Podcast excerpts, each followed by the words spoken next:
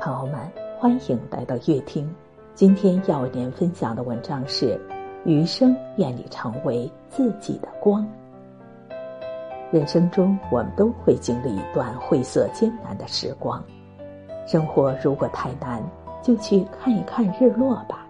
初冬的夕阳尤其温柔，暖暖的余晖洒在大地上，就像一个温柔的拥抱。它能安慰每一个委屈的人。去听一听音乐吧，静静的放空自己，让烦愁杂绪随着音乐的流淌而飘远。人生不如意之事十之八九，若只取一二留在心间，则事事随意。去尝一尝美食吧，一顿大闸蟹，一块枇杷膏，亦或是一碗阳春面。人间烟火气最抚凡人心，允许自己短暂的低落，然后奋力奔跑吧。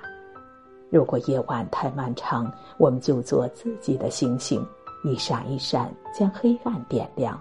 只要心中有光，便不怕山高天远，道阻且长。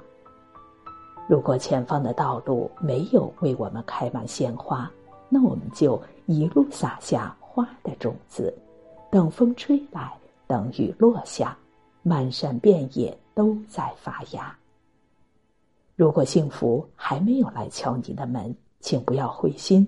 让我们去敲幸福的门吧，要坦荡的笑，就像不曾哭过；要为自己每一次微小进步喝彩，就像从未有过失望；跌倒了就爬起来，就像从未受过伤。